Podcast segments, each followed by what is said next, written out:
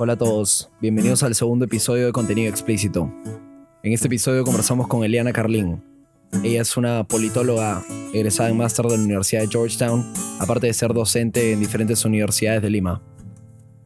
En esta edición conversamos acerca de la coyuntura política en el Perú, de lo que está pasando, de esta etapa de confusión que atraviesa el país y de lo que puede surgir de todo esto.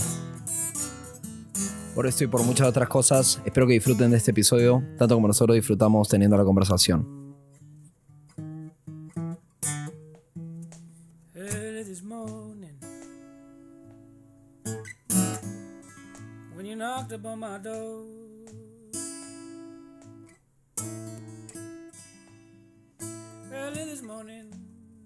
Bueno, bienvenida Eliana. Para mí es un placer tenerte aquí en el segundo episodio. Este, ya hemos estado conversando un rato y, y nos estamos vacilando. Y nada, quería hablar de todo. Este, de la. Bueno, tú eres politóloga Sí, y de hecho tu expertise es el tema político, pero queremos hablar de todo, ¿no? Del Perú, de lo que está sucediendo, de la coyuntura en general y, y quería empezar. eh, vi que tienes un libro, que sacaste un libro al final del año pasado. ay, sí, bueno, perfecto. Gracias por la invitación. Me encanta comenzar con este tema. Saqué un libro que es para niños y niñas, eh, Ujú. que lo lancé junto con mi socia Jimena en el mes de diciembre. Este libro se llama 20 heroínas peruanas. Ay, hubiera traído uno, qué pena, para dejártelo. Para la siguiente edición. Sí, de verdad, te lo traigo. Gracias. Es eh, una publicación muy simple que tiene, como su nombre lo indica, 20 historias de mujeres peruanas notables. Son mini biografías muy sencillas que son muy informativas. eh, tienen evidentemente datos de la vida real de las mujeres. Eh, como están orientados a niños, eliminamos la parte del fallecimiento de la mujer porque algunas de ellas tienen episodios realmente duros, qué sé yo, como Marilena Moyano, Micaela Bastidas. Ajá. Aislamos Y- lo positivo para rescatarlo en una versión de niños de... Exacto, como, como decidimos hacerlo de esa manera para que los padres en todo caso aborden ese tema de la manera en que mejor prefieran. Y mm, bueno, es un libro, como te digo, con many- 20 mini biografías que es eh, súper amigable y que es eh, adrede, cero polémico. Ok.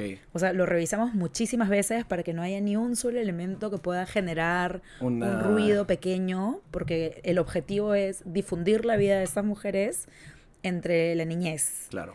¿no? Y no el objetivo no es generar polémica sobre nada. Y, sea, no es generar momentos incómodos en la cena con el papá, sino es generar una motivación de crecer y llegar a ser una influencia grande en el país como... Exactamente, ¿no? Ajá. Y no solamente no generar polémica como que con los papás, sino como que, que los papás de cualquier tipo de tendencia ideológica respecto a los temas del género se sientan con la absoluta comodidad y tranquilidad de que no hay ni un cabo suelto en la publicación, ¿no? Que eso, que eso es como que algo que cuidamos mucho, eh, que a mí de hecho me, me cuesta, porque como siempre tengo como una postura mucho más como frontal, Tajante, ¿no?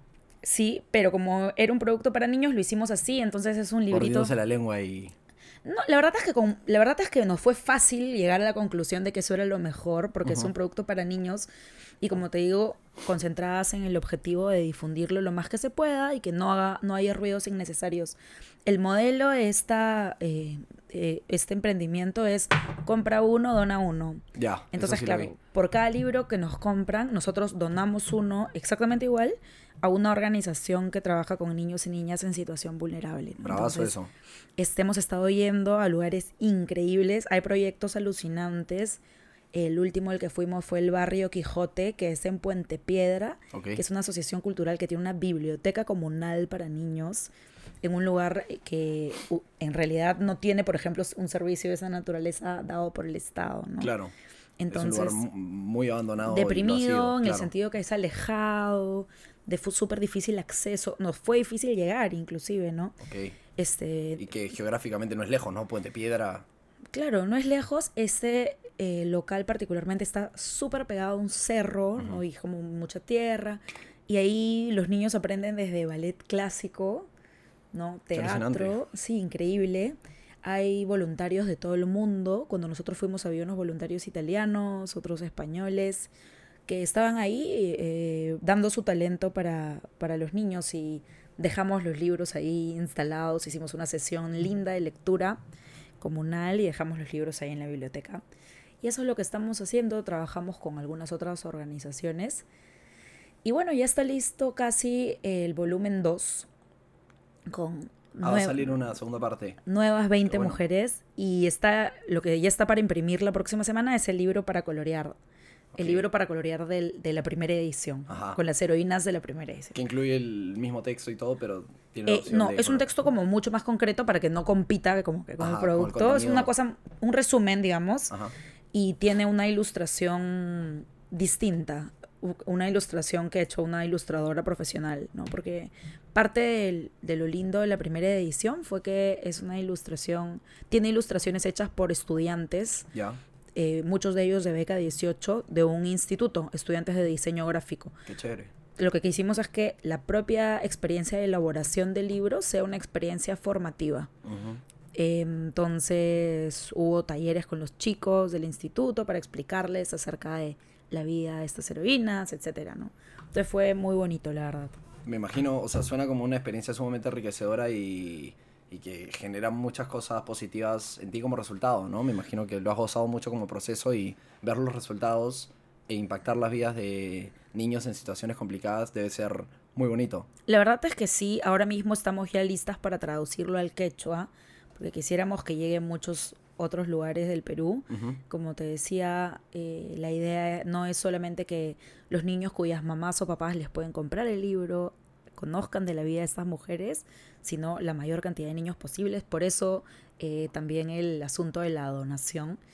Y en efecto, ¿no? Como yo trabajo más temas relacionados a asuntos públicos, no soy una servidora pública también, trabajo en el Ministerio de Educación, Ok. eh, y trabajo desde la academia asuntos de movimientos sociales y ciencia política en general. Eh, de hecho, este es un tema que es bastante nuevo para mí y O sea, el, el publicar un libro. para niños. Claro. Porque he escrito diversos textos, artículos sobre otro tipo de temáticas, Ajá. pero en efecto esto es como de verdad toda una brisa de aire fresco. No solamente estar en contacto con las historias de mujeres tan increíbles que finalmente componen nuestra historia y la construyen, sino eh, orientarse a los niños. Y finalmente todo es un alimento positivo para el alma, el cuerpo, el espíritu. Ves ilustraciones lindas, ¿no? entre discutir respecto de cuál ilustración es más bonita, ya tienes un momento distinto en el día. Bravazo. ¿no? Entonces, claro, te llena mucho como que de colores, de historias positivas, de niños. No, no se me ocurre nada que pueda ser mejor, ¿no? Entonces, ha sido todo un descubrir, tanto eso como el, el hecho mismo de qué hermoso es el proceso de generar un libro, ¿no? Y qué pequeño objeto tan mágico puede llegar a ser un libro, ¿no? El libro viaja, el libro se mueve con, con una velocidad distinta a la que uno puede seguir, ¿no? Ahora mismo nos han pedido algunas ilustraciones para publicarlas en un campo de refugiados en Ghana, Wow. porque tenemos varias heroínas afroperuanas y las, eh, en un proyecto de la, embaja- de la Embajada de Perú en Ghana nos Qué han locura. pedido eso. No, increíble, nos lo han pedido para muchas ciudades dentro del Perú. Y es la verdad que, como te digo, el, finalmente el librito viaja mucho más rápido de lo que uno puede moverse, ¿no? Qué bonito. Es muy bonito. Y sobre todo tan importante en un país como el nuestro que me parece es el que menos lectura difundida tiene en Latinoamérica, probablemente. Sí, eh, no, som- no, sol- no solamente es seguro que no somos un país tan lector, sino que tenemos índices de violencia súper altos y en realidad el objetivo de este libro es poder eh, ponerle más luces al hecho de la importancia de las mujeres en la construcción de nuestra historia y creemos que instalar esa idea de manera fuerte es por sí sola, eh, es por sí solo un elemento, eh, no sé si disuasivo de asuntos de, de violencia, pero si es que uno desde su socialización primaria tiene claro eso, pues probablemente disminuyen las probabilidades de ser una persona violenta con las mujeres o intolerante en general con las personas distintas, Justamente yo quería ligarlo más o menos con ese tema, eh, al afrontar la realidad que tenemos como país, que enfrenta feminicidios, que enfrenta gran grado de violencia hacia las mujeres, de manera específica, ¿no? Que no es lo que sucede usualmente en los países. Acá se ve mucho y se repite en las noticias y quizás la prensa también le da una plataforma grande a la violencia contra la mujer como tal, como una víctima, como una este, ac- actriz este, que sufre, ¿no? Que sufre constantemente. Y eso me imagino que te motivó mucho para escribir un libro de esta naturaleza, tú siendo mujer, por supuesto, también. Eh, pero quería que desde tu postura me digas más o menos por qué crees que sucede esto. ¿Crees que hemos abandonado eh, el respeto hacia la heroína peruana como tal? Hemos quizás este, olvidado el, no matriarcado, ¿no? Pero hemos eh, escapado de esa posibilidad. ¿Qué es lo, qué es lo que opinas? Claro, lo que- yo lo que creo es que eh, esto obedece a estructuras sociales muy, muy antiguas Y que por tanto han calado de una manera muy, muy profunda, ¿no? En términos de feminismo, eso se le llama claramente el patriarcado, Ajá. eh, que finalmente lo que hace es colocar a la mujer en un rol subordinado en distintos aspectos de la sociedad. Entonces, si bien es cierto, la mujer en los Andes, por ejemplo, ¿no? Tiene desde siempre una dinámica en la que eh, no solamente es como organizadora, como tú lo has dicho hace un momento, es como la matriarca de la comunidad, de la familia, es un elemento dinamizador de todo, eh, que es algo tradicional nuestro, digamos. Eh, desde las estructuras del Estado, nosotros somos un país también que recién ha tenido voto femenino desde los años 40. eh, somos un país en el que este, no necesariamente tenemos una visibilización tan grande en cuanto a mujeres autoridades. De repente sí, un poco más en tiempos recientes, pero seguimos teniendo estru- estructuras mentales que no necesariamente se condicen con una sociedad igualitaria, ¿no? Entonces, yo creo que son dos cosas, ¿no? Historia, esta sociedad, pensamiento patriarcal, eh, pero también la falta de oportunidades que desde el Estado, que también está relacionado con eh, el patriarcado, Claro. la falta de oportunidades que desde el Estado se le ha brindado a la mujer, ¿no? Em, la, la generación de nuestras abuelas, por ejemplo, tenía como hecho muy común que las mujeres estudien solamente primaria e inclusive a veces hasta tercer grado de primaria nada más. Qué locura pensarlo, ¿no? Sí, y es algo bastante reciente, ¿no? Claro. Las mujeres universitarias, las primeras, son de la generación de nuestras abuelas o un poco después. Entonces, pensemos, tenemos tres generaciones, De profesionales, por así decirlo. así es, ¿no? Entonces, esto corresponde a los roles que se nos asignaban como mujeres, que se nos asignaban como roles naturales dentro de la sociedad. Entonces, evidentemente esto que tiene tanto tiempo, tantos siglos, eh, no se puede solucionar de la noche a la mañana. El cambio, lamentablemente, es lento. Y bueno, y creo que desde el Estado es eh, el espacio donde, si bien todos tenemos responsabilidad como sociedad, el espacio desde el cual la responsabilidad es mucho más grande y más pesada, porque finalmente es desde ahí desde donde se administra la ley, la norma, ¿no?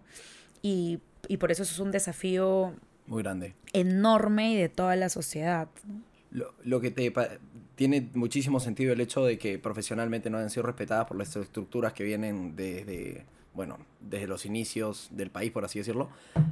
Pero tú crees que también el tema del feminicidio como tal, bueno, me imagino que sí, esté relacionado a la falta de, de poder judicial, a la falta de, de, per- de perseguir a, esta, a estos criminales. Eh, todos sabemos que el Perú es una plataforma en la que existe mucho vacío de, de lealidad, eh, no existe la justicia, no se imparte como debe ser, quizás por una falta de presencia del Estado en muchas zonas del Perú, pero, o sea, ¿crees que estamos en un camino correcto para recuperarnos y para poder tangibilizar consecuencias negativas para estas personas que cometen este tipo de crímenes? Mira, eh, las normas respecto a la violencia existen desde hace mucho tiempo. Las leyes de repente más actuales contra el feminicidio y tal, sí son recientes, pero es ilegal pegarle a cualquier ser humano desde siempre, básicamente. Eh, masacrar a una mujer ha estado penado, ¿no? es, es un delito, ¿no? Desde siempre, pero si bien ya era ilegal, ¿no? No era ilegítimo, Claro. era legítimo, ¿no? Que no es lo mismo que legal, ¿no? Entonces, gozaba de legitimidad en la sociedad que una persona bajo eh, esta falacia de, ah, está en su ámbito privado, ¿no?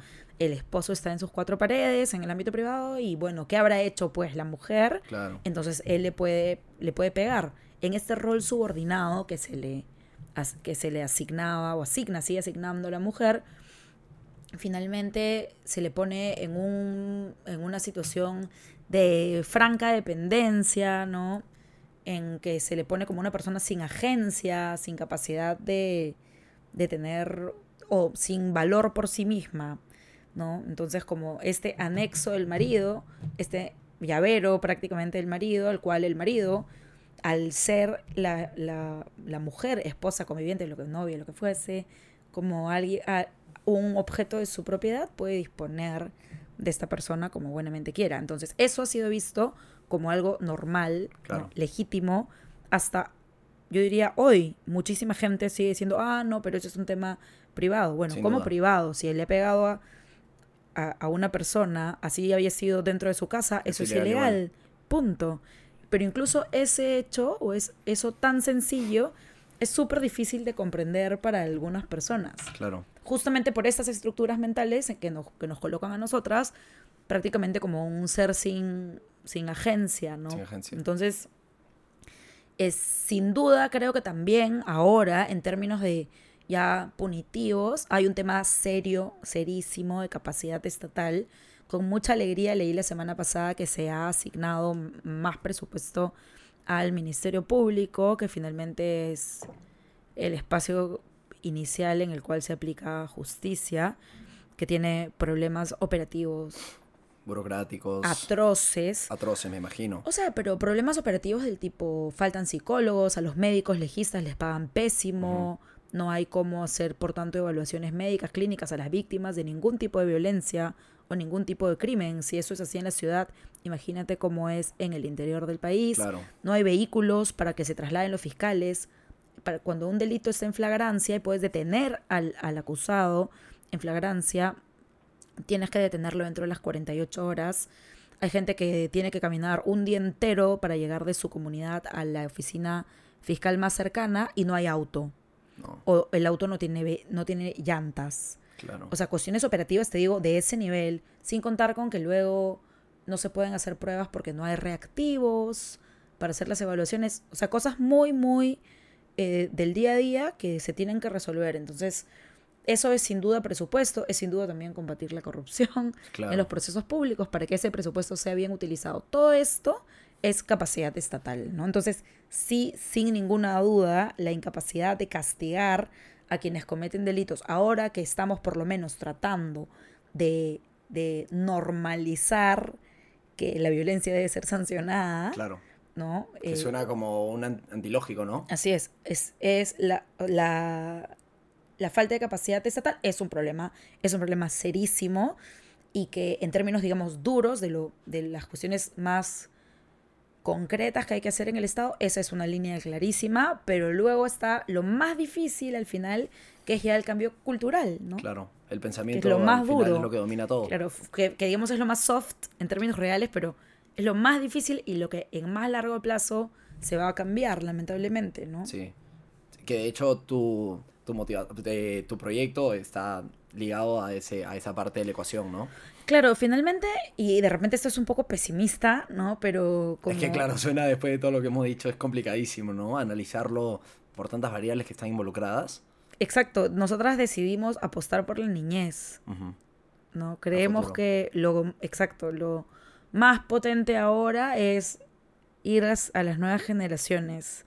No quiero decir que porque la- nuestras generaciones y las generaciones mayores ya estén perdidas, y Pero- cuenta nueva. pero creo que ahora lo que toca es poner todas nuestras balas en, en los niños y las niñas, ¿no? Sin duda, Entonces, e- e- esa fue la apuesta, digamos, ¿no? claro. Y tiene mucho sentido. Lo que te quería de alguna, de alguna manera conectar Sí. era nosotros entonces estamos como sociedad tratando de recuperar esa figura de respeto hacia la mujer.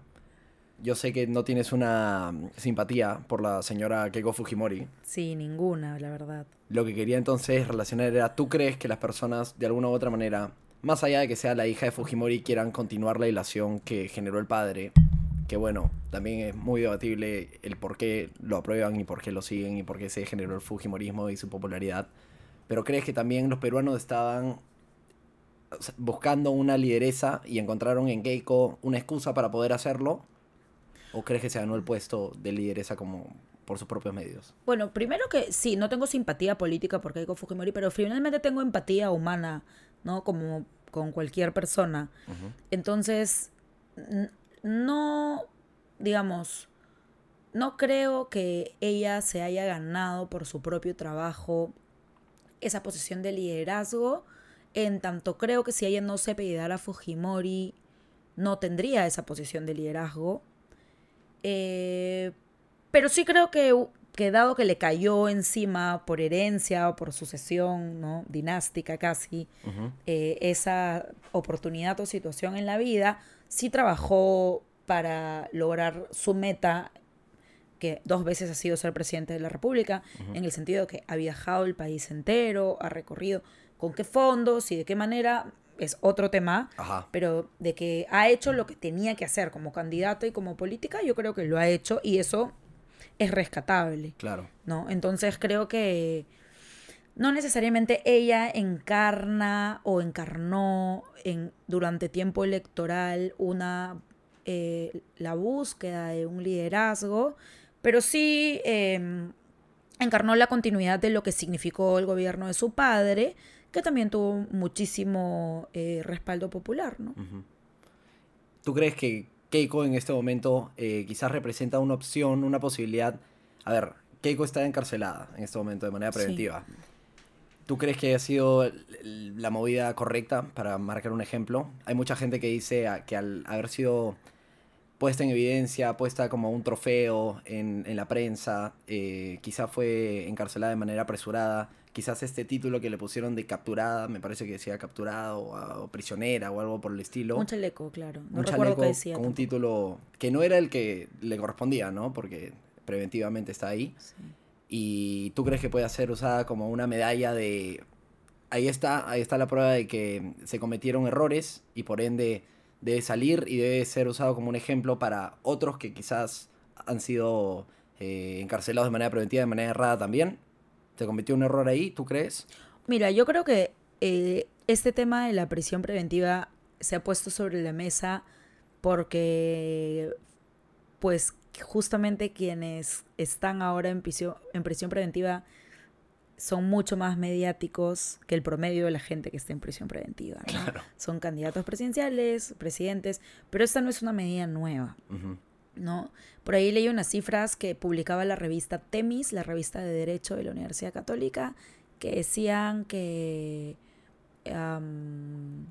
el 2% de acusados de corrupción o de cargos de corrupción purgan prisión preventiva. Entonces, no es que sean números, pues, estratosféricos de gente que purga prisión preventiva, pero evidentemente es lo que más vemos porque son gente muy famosa y Claro. ocupan todo el tiempo en los medios de comunicación y tienen la cobertura en todos los periódicos, etcétera, ¿no?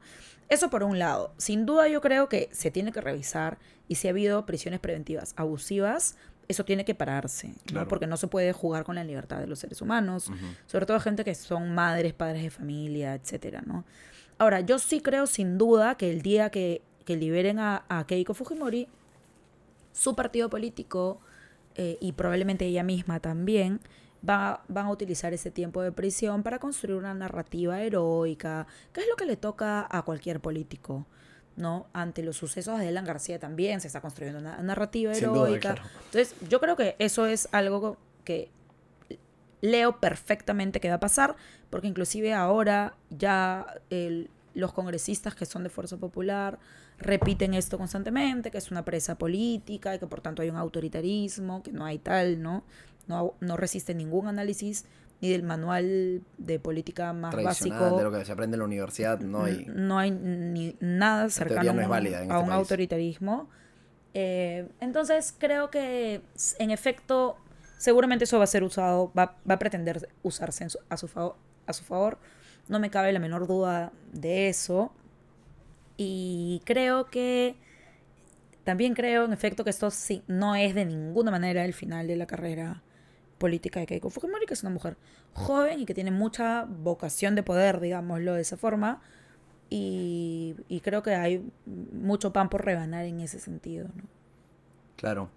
Eh, yo te quería preguntar, bueno, evidentemente con toda la evidencia que ha salido en los últimos, no sé, en los últimos dos años más o menos, del el tremendo caso de Odebrecht, el Lavallato y el, el caso de corrupción más grande de la historia de Latinoamérica que estamos atravesando en este momento, bueno, se determinó que todos los presidentes, o una, una hilación de hace cinco presidentes del Perú y de muchas partes de Latinoamérica han sido estimulados por, por dinero de constructoras eh, que, que, que, bueno, eran grandes montos y que evidentemente los motivaba a tomar ese lugar político, ¿no? O sea, no existía solamente la, la motivación de ser el líder político, sino una gran estimulación económica. Claro. Entonces, en el escenario que atravesamos en este momento, en el que esa posición va a estar muy, muy observada por, por todo cuerpo judicial, me imagino. ¿Tú crees que exista menos motivación por llegar a, es, a un puesto de poder en el Perú y en Latinoamérica en general? Es una buena pregunta. No, no sé si exista menos motivación. Hay, no tenemos una bola de cristal. Podemos echar algunas hipótesis. Tal vez lo que pasa es que se alinea mejor quienes se motivan a ese tipo de posiciones. Por ahí. Pero lo que sí me queda claro es que esta situación en la que todos los políticos tradicionales, entre comillas, están metidos hasta el cuello y más en estas, en estas cosas ilegales, en mayor o menor y menor medida, ¿ah? porque por ejemplo, ¿no?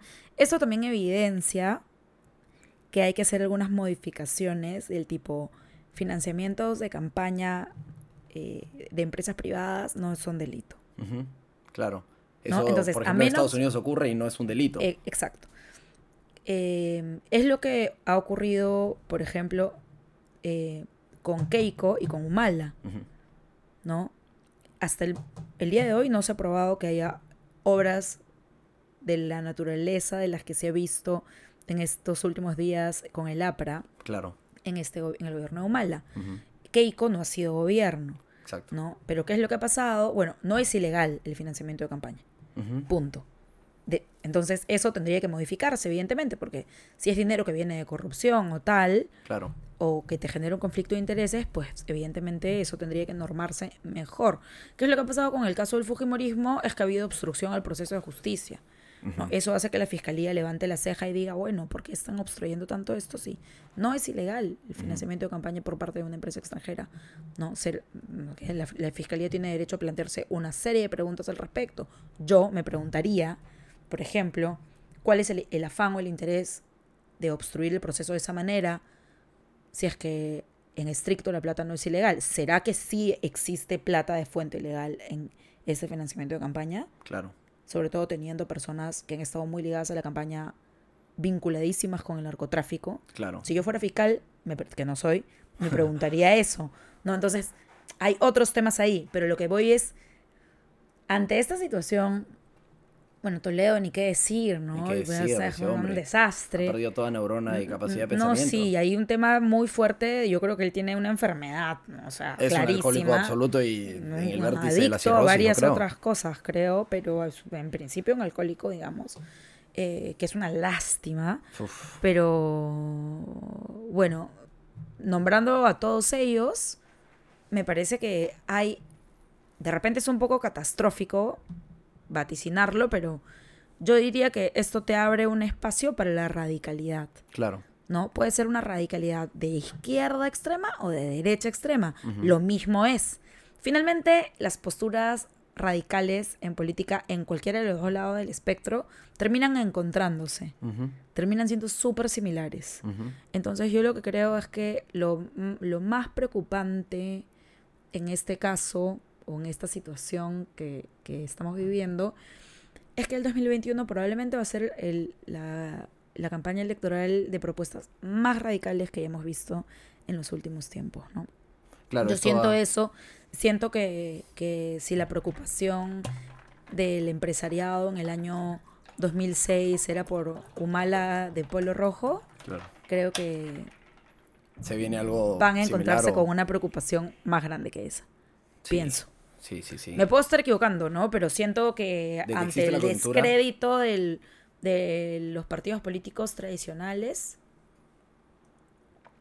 no hay otra. Y más allá de los partidos políticos, porque siendo honestos, en realidad partidos políticos así estructurados y respetados en este país ya no existen, ¿no? O sea, ¿cuál existe? No, Peruanos por el Cambio eh, nunca ya existió. no existe, no. El PPC no es nada.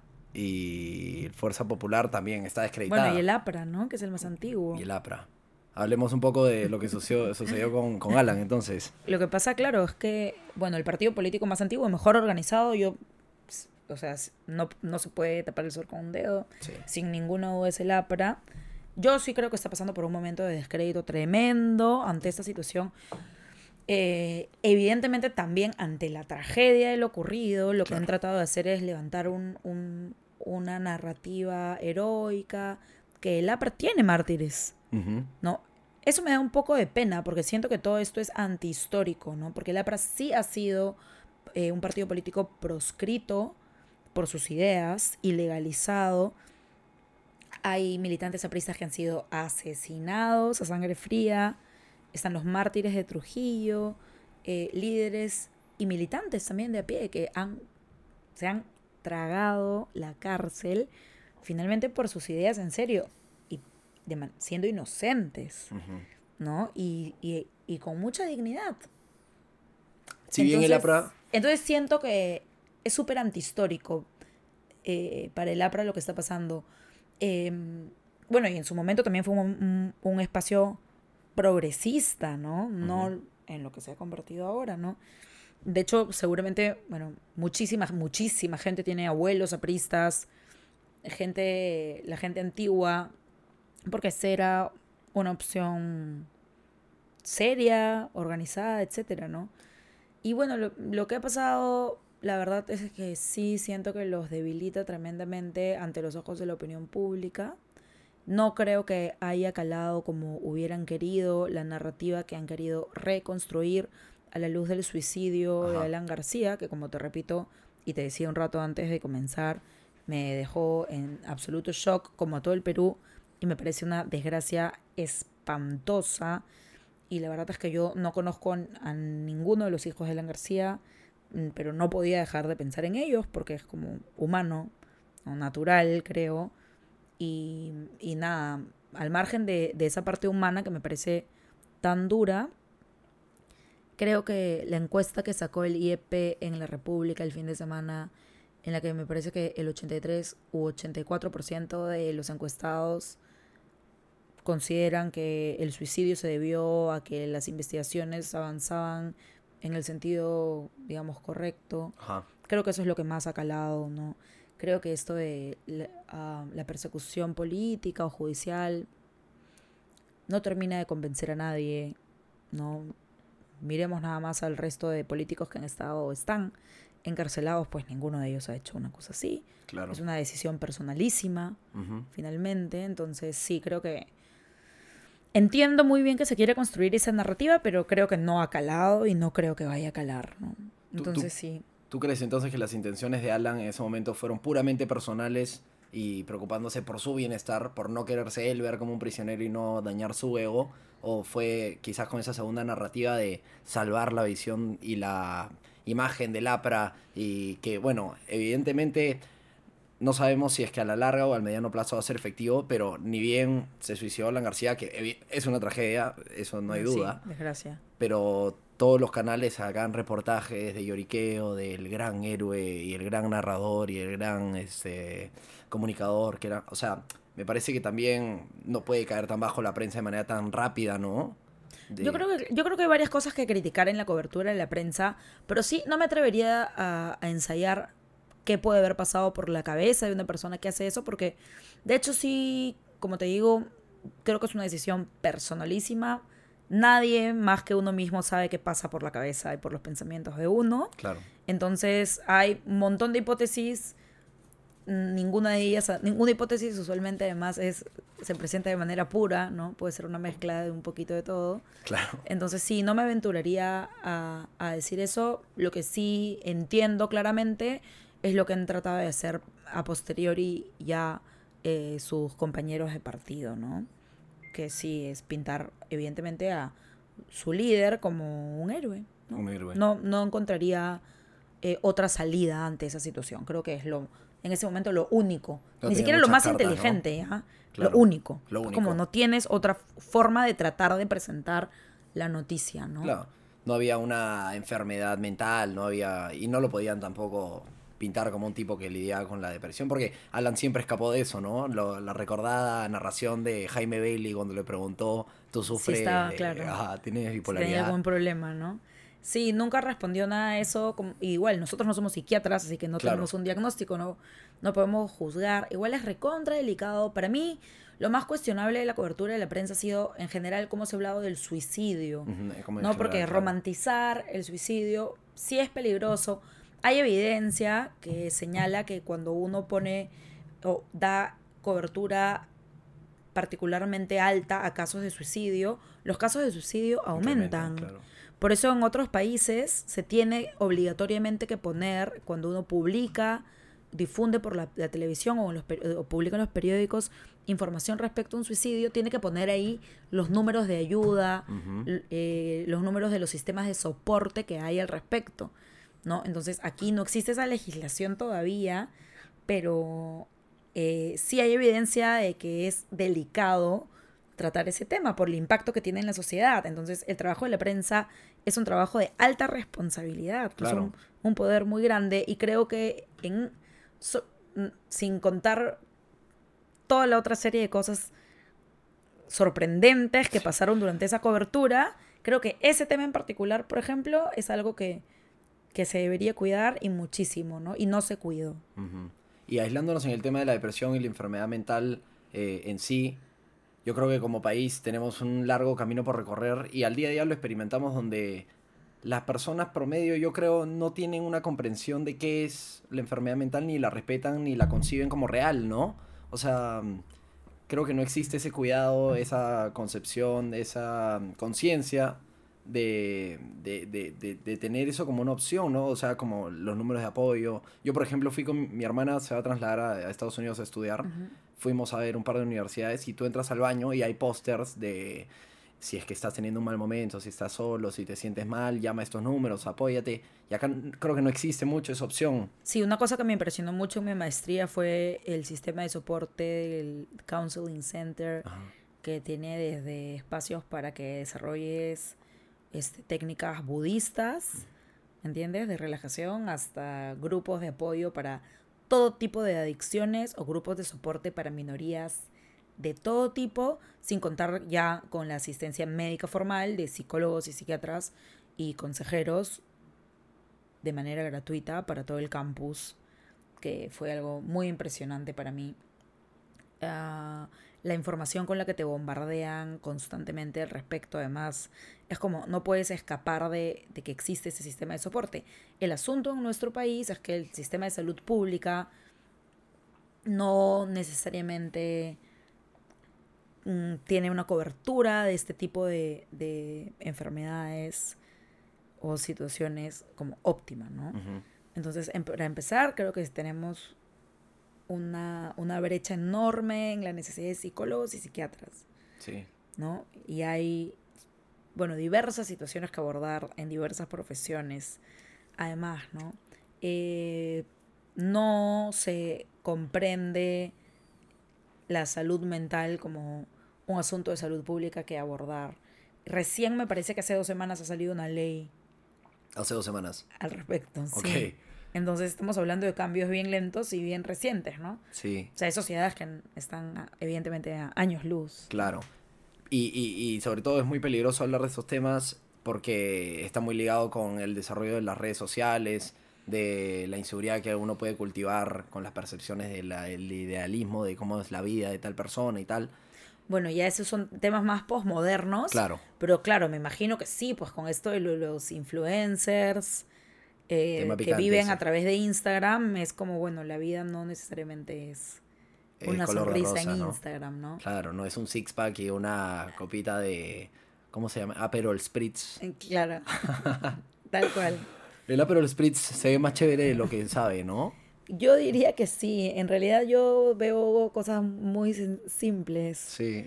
como que el marketing de ese tipo de cosas no necesariamente me llega. No, pero yo creo que a mucha gente sí le llega. Y, y, y en verdad, si tú idealizas la imagen de un Aperol Spritz en la playa, se ve muy bien, Sí, claro, ¿no? pero lo pruebas y te decepcionas mucho, ¿no? El marketing dura poco, la No, ya, promesa. no, claro, no todo en la vida es andar paseando en catamarán, no sé, ¿me entiendes? Es como... Se tiene que... Sí. No, no creo que sea la responsabilidad de los influencers No, concientizar al público de la Para depresión. nada, pero sin ninguna duda hay como que toda una venta de una... No sé si una imagen de vida, un ideal de vida que está diseñado para las redes sociales y que no necesariamente obedece a la vida real, ¿no? Claro. Yo quiero preguntarte, siendo ya más honesto, o sea, hemos sido absolutamente honestos, pero digo, Mm. siendo, tener una conversación ya más del día a día, eh, yo creo que hay una gran falla en el- los mecanismos de comunicación de este país. ¿Ya? En el sentido de que, por ejemplo, el otro día abrí un meme que decía cómo, cómo luce tu teléfono en España cuando lo abres. Y salían notificaciones del país donde decía hay una gran crisis de, de, de, no sé, de capacidad policíaca en la ciudad de Sevilla. Este, se, se comprobó que, que la lectura se ha crecido en Valencia. Yo que sé, cosas importantes, relevantes dentro del país. Y en el lado peruano salía eh, Tilsa Lozano, niega haberse chapado a... Y eso es verdad, o sea, uno abre el comercio, uno abre Perú 21 y se encuentra con unas vainas que uno dice, ¿qué- o sea, ¿cómo puede ser que se esté en la portada del diario más respetado del país? O sea, es increíble. O sea, ¿tú crees, bueno, ¿tú crees que es peor como el, la prensa amarilla o la prensa de farándula acá? Que en otros lados. Yo creo que acá la prensa amarilla y la prensa de farándula toma un rol protagónico que quizás no toma en otros lugares. Bueno, ya, mira. Yo creo que es cierto que finalmente los medios de comunicación no necesariamente cuidan mucho sus contenidos. Finalmente también se trata de un tema de demanda, me imagino, eh, que no debería ser como el único elemento a considerar, pero entiendo que cada vez más lo es. Incluso el otro día conversaba con algunas personas así como más grandes que tienen vínculo con medios de comunicación y tal, y me decían que en los medios de comunicación hay eh, como unas, como que- un programa mm, que eh, va evaluando que también tú estás titulando un- una columna o un artículo en el periódico y que incluso si le parece que no es tan vendedor, eh, te da opciones alternativas, ¿no? Y que de hecho si... Ah, como un algoritmo de inteligencia artificial, Así algo es, así, ok. y que de hecho si lo llegas a publicar así en un, en un portal web, en X diario, eh, si en determinado momento no tuvo un impacto, no llegó al mínimo, te lo cambia automáticamente por su opción B, ya, o la opción que hubiera, perdón, la opción que hubiera sugerido el, el, el aparato, lo el que sea. algoritmo. Exacto, lo que fuese. Entonces, claro, yo me quedaba como, wow, entonces en realidad sí todo se trata de los clics, Claro, no todo se trata ¿Y del eso existe tráfico. acá? ¿Eso es algo que está sí, pasando claro, acá? de Ok. acá, acá. ya, Estoy hablando de acá. ya. Entonces yo me quedé realmente sorprendida, pero eso me hace pensar que en efecto, pues lo que se trata es de vender, ¿no? Sí. Y cuál es, es un tema de oferta y demanda. Para mí debería, digamos, no necesariamente es así, eh, no, no necesariamente debería ser así, pero bueno, también es cierto que prensa de farándula, prensa amarilla, prensa de espectáculos hay en todos lados. Todos lados, claro. También es un asunto que tiene que ver con la educación, Sí. ¿no? Con la educación y con lo, a lo que estamos acostumbrados como usuarios, ¿no? O sea, quienes han marcado época en, la verdad que desgraciar la forma de consumo de medios de comunicación han sido los fujimoristas, Ok. ¿no? En los noventas y eso está documentado, tenemos pruebas ¿En, de- en qué, en qué sentido? de Vladimiro? Montesinos comprando las líneas editoriales, Claro. eh, siendo finalmente el padre de los diarios Chicha, Ajá. que se usaban para calumniar a los enemigos políticos y para difundir de manera muy masiva en sectores populares información absolutamente vulgar, porque no es solamente trivial.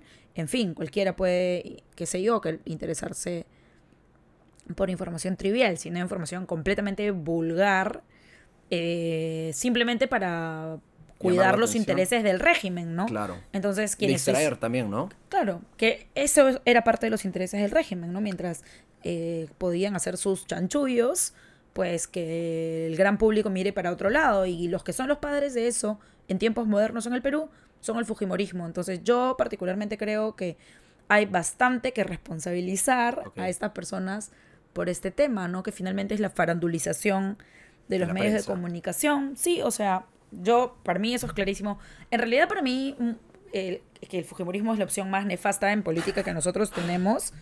eh, esta es una de las cuestiones más terribles, ¿no? Porque al final el espectro radioeléctrico es del Estado, ¿no? Las ondas a través de las cuales alguien que concesiona un medio de comunicación transmite lo que transmite son del Estado. Claro. ¿no? Y en realidad el Estado sí debe- debería tener una voz, no pues para intervenir contenidos y regular contenidos en términos autoritarios, pero para dar algunos lineami- lineamientos en los cuales, qué sé yo, difamar a la gente no se permita, ¿no? Claro. Mínimamente. Sobre todo en medios de comunicación que pasan bajo el radar, que pueden ser dominados como chicha, como... Sí, bueno, ahí los chicha particularmente eran los eh, diarios, ¿no? Ajá. Que tenían un uso pero El chuculum y ese tipo de nefasto, la publicaciones. chuchi, El chuchi. No la lo chuchi, conozco. el chino, El chino es popular. el bueno, había varias barbaridades, pero claro, el chuculún El chuculum es muy leído. y la mujer calata en la carátula y, Que eso recientemente ha sido erradicado de caretas, ¿no? Por ejemplo. y una y una am, un titular de terror en contra de un opositor, Claro. ¿no? Es como sí, o sea, por ejemplo, en el momento en el que Fujimori no apoyaba a Castañeda, eh, lo llamaban maricón en las portadas. A Alberto Andrade, que era el alcalde de Lima y que era súper opositor al gobierno Fujimori, lo llamaban Chancho Andrade. Claro, ¿no? Que son cosas... Me acuerdo Que a allá, Gustavo ¿no? Mome, que era el director fallecido, ¿no? Gustavo Mome padre, el director de la República, también lo llamaban eh, homosexual y le invita- in- inventaban un romance con X persona. Entonces era una cosa así... No solo irrespetuoso, sino falaz y... O sea... Claro, o sea, de un nivel burlón. pues absolutamente bajo, ¿no? Y bueno, luego se descubrió, porque lo vimos todos en televisión nacional cuando se difundieron los Blay videos, que eso era un mandato directo de, de Vladimiro Montesinos y de Alberto Fujimori, y que pagaban con dinero público que eso se haga, ¿no? Entonces, bueno, Y son cosas son que los, resonan... los padres de la comunicación amarilla en el Perú, los padres de la prensa basura, ellos son. Interesante postura, interesante postura.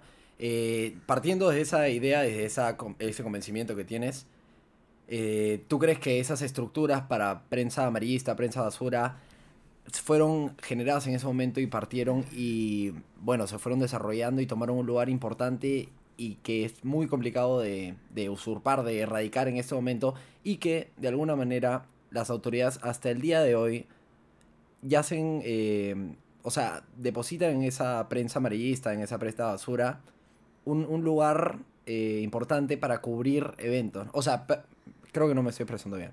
No, no. Eh, o sea, dependen de este tipo de publicaciones para distraer a las masas de lo que genuinamente está ocurriendo y que quizás este amarillismo, esta prensa barata, ha escalado a otras publicaciones donde noticias no relevantes para el desarrollo del país han tomado el protagonismo y eh, evidentemente la fuerza política respeta, bueno, no respeta, pero le, le conviene eso, ¿no? Claro, lo que creo yo es que, es que eh, ahora ni siquiera necesitas de un periódico para poder difamar a tu opositor político, ¿no? O sea, tienes las redes sociales, Claro. ¿no? Hay hordas de trolls de distintos partidos políticos que están por ahí haciendo de las suyas, ¿no? Ya ni siquiera necesitas tener la plata para publicar un diario de circulación nacional para poder cumplir el mismo o perseguir el mismo objetivo, ¿no? Claro. Entonces la cuestión se ha complejizado. Sin ninguna duda, cuando ya creas un tipo de consumo, y yo no soy experta en marketing, los expertos en marketing lo sabrán mucho mejor que yo, pues ya es súper difícil dejar de darle al consumidor un producto de ese tipo, ¿no? Entonces, me parece que esta onda Laura Bozo, ¿no? Esta onda Diarios Chicha. ¿Esa Sí. mujer sigue, sigue viva? Sí, creo que sí vive en México. Moribunda, yo Ha creo, estado ¿no? por acá. Ya nadie la quiere. Yo hace poco fui No, a nadie México la quiere. ¿Quién la y las primeras personas, tú me decían, eres peruano, las primeras personas eran Laura Bozo Laura y la Tigresa del Oriente. Ah, lograste. Ese tipo de situaciones sí pone a uno a analizar profundamente en qué país vivimos, ¿no? Claro, yo tenía un amigo que. Tengo un amigo. No tenía, tengo un amigo que vive en Estados Unidos y que eh, dice que entraba a un bar en donde trabajaban un, un grupo de latinos y que le gritaban que pase el desgraciado. ¿no? Claro. Es la frase clásica que Sí. nos define como nación. Es increíble. Porque. Es tremendo. Y tú sabes que Laura Bozo, que me troleó en Twitter hace Ah, sí, poco. directamente, un ataque sí, personal. Tremendamente. Interesante. Este. Es una señora que era madre de familia en mi colegio Ah. y que yo recuerdo que cuando yo estaba en primaria, mi recuerdo de Laura Bozo fue que cuando estábamos, no estoy tan segura. Ya era una si figura en pública en ese sexto momento. de primaria. Era una señora pública, pero escúchame por qué. Porque trabajaba en la municipalidad de Lima como No. abogada. No te lo puedo creer. Sí, y era una señora de sastre, Wow. vestida en su sastre y sus zapatitos, y que fue a dar una charla como, tipo, a veces había estos eventos en los que los papás iban a hablar de sus profesiones para que, bueno, las niñas escuchen y tal. Y yo fui a una charla de Laura Bozo que hablaba de, sobre el derecho y las leyes y cómo ayudar a la gente y lo que ella hacía. Porque ella ya estaba en televisión, me parece ahí, tenía un programa que era una suerte de consultorio jurídico, una cosa muy seria, Muy cero, seria, claro. cero que ver con un talk show ni nada similar. Y era un consultorio jurídico. Y ahí la vi, yo fui esa vez a esa charla que hubo, nunca me voy a olvidar, en la sala de reuniones de mi colegio, era la mamá de unas chicas del colegio, ¿no? Y la veía como una señora completamente normal. ¿no? Una figura como- respetable, ¿no? de la sí, ley. claro, por supuesto. Entonces, sí, para mí es como Ha desvirtuado severamente. impresionante como el cambio, ¿no? Muy impresionante, la verdad. Lo que te hace también quizás el fenómeno de la popularidad, ¿no? ¿Cómo puede desvirtuar los parámetros y los principios de una persona?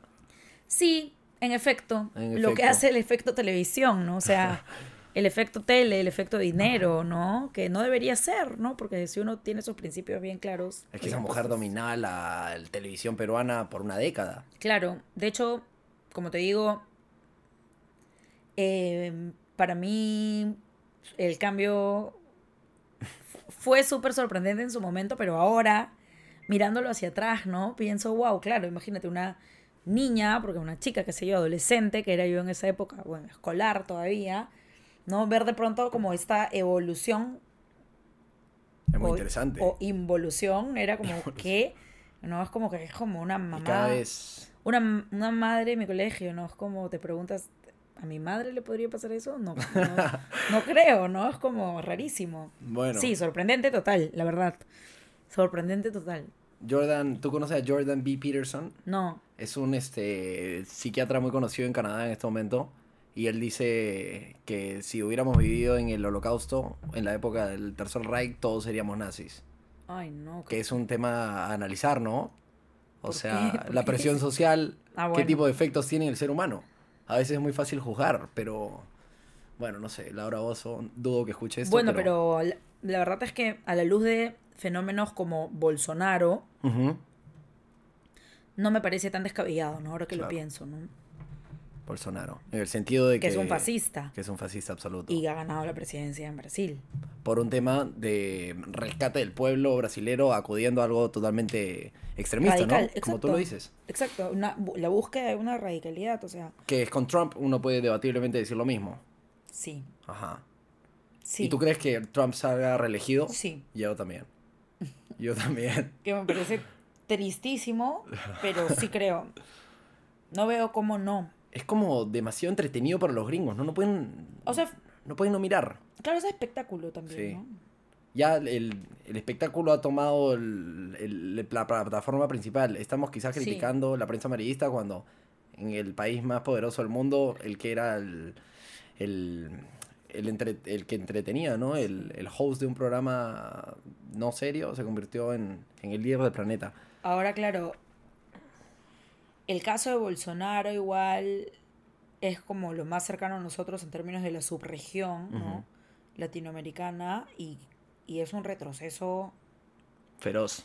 es- espantoso, pero en todo, ¿no? He leído que hace un- una semana recortó el presupuesto de todas las universidades para carreras de humanidades y ciencias, Wow. y ciencias sociales. ¿no? Entonces, no pensar, ¿no? Prohibido pensar. Increíble. Porque finalmente, claro, yo, uno lo que analiza es con qué se vinculan estas carreras de humanidades y ciencias sociales, tal vez pues con el pensamiento crítico, qué sé yo, ¿no? Ajá. Entonces, eso es lo que no quieres. No, no quieres Desde pensamiento crítico en tu fascista, país. Exacto, ¿no? Entonces, ¿por qué? O sea, ¿qué, qué, qué- cómo puede ser posible Y- eso? ¿Y a qué puede escalar, no? Sin contar con el hecho, con, con otras cosas del tipo que tampoco cree en el cambio climático y por tanto ha eliminado los presupuestos para los programas de protección de la Amazonía en Brasil. Increíble. ¿No? Cuestiones de esa naturaleza que, que te hacen... Que tiene incentivos económicos también de por medio, me exacto, imagino. exacto, exacto, pero que te hacen pensar cómo la gente puede votar por esta persona, ¿no? Sí. ¿Cómo puede ser posible que esté pasando una cosa así? Es una Brasil? sublevación al orden, ¿no? En Brasil, además que es abiertamente racista, Ajá. ¿no? En un país como sexista. Brasil. Exacto, exacto, ¿no? ¿Tú, sa- tú sabes lo que ha sucedido en Ucrania? No. En Ucrania acaban de haber elecciones hace poco y una persona que es un comediante Ya. que se dedicó toda su carrera profesional Tengo miedo, creo, a burlarse de la comedia y a burlarse del que en ese periodo era el presidente. Siempre su labor era esa, burlarse del presidente y él interpretar al presidente de joda, ¿no? Como JB o lo que sea, era un comediante popular. Y hubieron elecciones hace, no sé, un par de meses y salió elegido. Salió elegido y ahora es el presidente de. Ucrania. Ucrania que es una- un lugar tan complejo, ¿no? Y ¿El comediante? El comediante ahora es el presidente de Ucrania. mira, pues. Bueno, ha pasado eso, no me acuerdo, bueno, qué mal, no me acuerdo en Centroamérica, ¿no? ¿En Honduras puede ser? Sí, que es Sí. el comediante también, Sí. El presidente. Y ahí donde la comedia alcanza, ¿cómo se dice? La realidad es más extraña que la ficción. Bueno, ¿no? Santiago, aquí va a ser candidato presidencial Chibolín. Chibolín podría ganar. Pero Tongo. por supuesto. Tongo, sin lugar a dudas, podría ser el presidente del creo que Perú. más locuaz es Chibolín. Chibolín, yo no estoy tan familiarizado con Terror. Chibolín. Chibolín, ¿es, ¿es serio lo que me está diciendo o es...? Él ha dicho que va a postular. Ah, ¿en serio? O sea, no te puedo decir si podría No, ganar. claro, no. no. lo sé, quisiera que no, pero, Ajá. Pero ha dicho que va a postular y que es candidato. Y Chibolín, que ya está un poco alejado de la plataforma principal del entretenimiento en el Perú, ¿no? No, Chibolín tiene es, programa. ¿Es relevante en este momento? No, la verdad es que no, me imagino que sí, ¿no? Porque mucha gente lo conoce. Tiene un programa en el que creo que regala plata o algo así. Resuelve casos sociales o Ya. cosas en su programa. Está evolucionando, a diferencia de. Laura Oso, ¿no? Bueno, no sabría decirte Chibolín si es como- evolución. Nunca, no sabría decirte si es evolución. Pero quién sabe, también eh, acá puede suceder cualquier cosa. Quizá Chibolín sea el próximo presidente del Perú. Chibolín ha sido un proxeneta. Sí, sí, sí, sí. Ha No importado a mujeres para no sé negociarlas, si, ¿no? No sé si debería ser el próximo presidente del Sí, Perú. ¿no? Suena gracioso, pero quizás Diría es crítico. no, ¿no? Es muy, muy crítico. No, pero totalmente crítico. Sí. Bueno, más allá de, más allá de eso, ¿tú conoces el nombre de Chibolín? ¿El nombre? El nombre sí, oficial. claro, se llama ¿Cuál es el- Andrés Hurtado. Andrés Hurtado podría ser nuestro siguiente presidente se entonces. llama Andrés Hurtado. En este, bueno, Bolsonaro. ¿Tú conoces el nombre de Tongo? Abelardo Gutiérrez. Muy bien. Qué bien, me acordé. Yo tenía una devoción absoluta por Tongo cuando, le- eh, cuando salía con Jaime Bailey. El Perú entero estaba enamorado Sí, de Tongo. Sí. Jaime, aparte, Jaime Bailey tiene una capacidad un poco extraña por hacer que uno se enamore de la persona con la que está hablando. Sí, No sé. de verdad que sí. Una, una capacidad un poco rara. Sí. Sí. Es, es fascinante el tema de Jaime Bailey. Sí, sí, sí, la verdad que sí, ¿ah? Y Sí. No sé, ¿Tú qué perspectiva tienes acerca de Jaime? ¿Lo quieres? ¿Lo ves con cariño? La verdad es que no tengo nunca ningún cariño a nadie que apoya al fujimorismo en las elecciones. Ajá. Pero si controlo para, ese, para esa variable, eh, me parece que es un entrevistador brillante y que es un escritor entretenidísimo. Sin duda.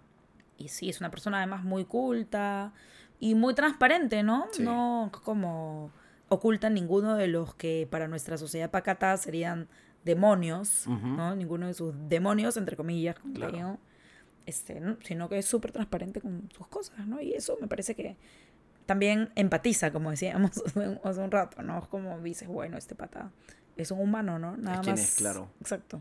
Y, y cre- creo que por eso justamente no le tengo como que tanta bronca como tendría con otra gente este que hace campaña tan duramente por el fujimorismo, porque finalmente pues él es lo que es, ¿no? Sí. Este, este podcast, no sé si lo sabes, se llama, le, le he puesto el nombre contenido explícito. Ah, sí, sí, sí. sí. Precisamente por el deseo de querer ser transparente, porque ser transparente es complicado, es difícil, Sí, pero creo que te ayuda a construir ese puente con la persona que te escucha, ¿no? Se aprecia la honestidad porque es inusual en, en, este, en esta ciudad, en esta sociedad, yo creo. claro, algo coloquial. Ajá. Algo honesto. Sí, claro, que es, sobre todo en temas de realidad, bien difícil de encontrar, ¿no? Sí. Porque es como todo es bien impostado y todo como que bien calculado, ¿no? Bien, ¿cómo se llama esa mujer que te da los... Este, ¿cómo se llama esta señora que enseña a las señoritas a sentarse en la mesa y a comer Frida Holler. Frida Holler? Iba a decir Frida Kahlo. Frida Holler. Ah, ojalá fuera Frida Sí, Kahlo. no, no, no. Ojalá. Bueno, ¿algo más que quieras Frida. mencionar puntualmente? Bueno, nada, felicitarte un montón por este espacio. Te agradezco. Me parece bacán, me parece muy bacán que tengas esta iniciativa y que queda pendiente dejarte mi libro para Muchas que le des gracias. una mirada. Por favor, quiero leer ese libro. Creo que me va a iluminar mucho porque tampoco conozco mucho de las heroínas de la historia del Perú, para que veas. en realidad, y creo que nos ayudaría a muchos, ¿no? Increíble, entonces, te lo dejo de todas maneras. Buenísimo. Entonces, muchas gracias, Eliana. No, Ha sido un gracias a ti. Ha sido muy entretenido. eh, y nada, gracias por haber venido. Nada, un gustote. Bueno, Gracias. estuvo muy bien. Un monstruo. Muy bueno, muy bueno, muy bueno.